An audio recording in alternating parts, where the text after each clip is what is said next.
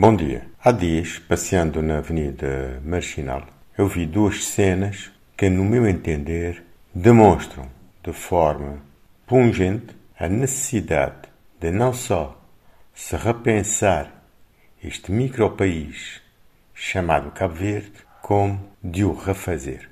A primeira cena é a seguinte: um turista de idade já bastante avançada, sozinho, passeando na avenida e a ser assediado por um bom grupo de jovens, pedindo de forma insistente, com demasiada insistência, dinheiro ou outra coisa qualquer.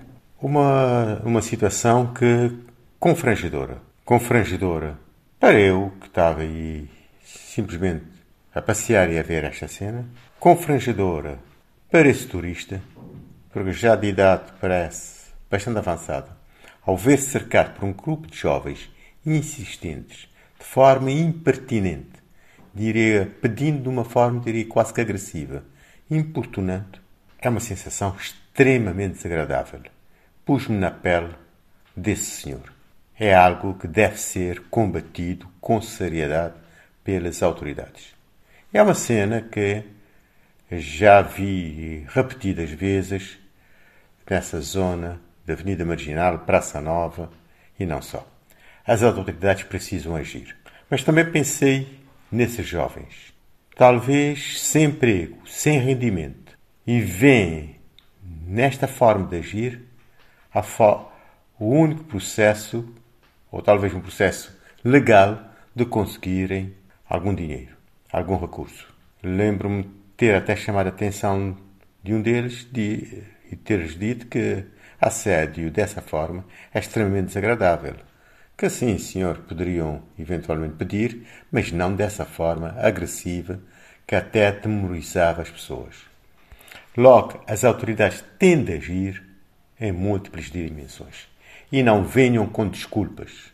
Não venham com desculpas, porque quando se concorre para cargos, é para exercer esses cargos e não para se aproveitar desses cargos. E há gente com dezenas de anos assumindo cargos e não se vê resultados objetivos.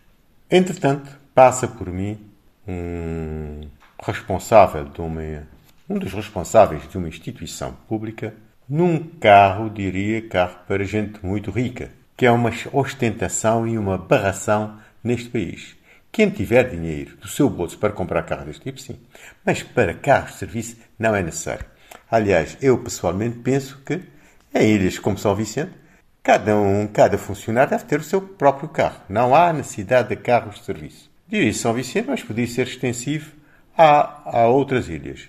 Essa é uma pequena, uma pequena ilha que as distâncias são, podem ser percorridas facilmente, um caso ou outro, e neste caso a pessoa pode tomar um carro, não é? Ou haver um carro de serviço para o serviço, não para a ostentação das pessoas. Há que se combater isto. Logo, de um lado, temos dinheiro a esbanjar dinheiro, não só no carro, como na manutenção dele, um carro extremamente caro. Por outro lado, temos gente, dezenas de jovens, vivendo na pobreza ou mesmo na miséria, o que corresponde, em certa medida, a um grave perigo futuro e as autoridades, muitas vezes, vão alegar falta de recursos. Os recursos precisam ser orientados e as pessoas que ocupam os cargos precisam estar à altura desses cargos. Um bom dia a todos e um feliz Dia da Mulher. Bom dia a todos.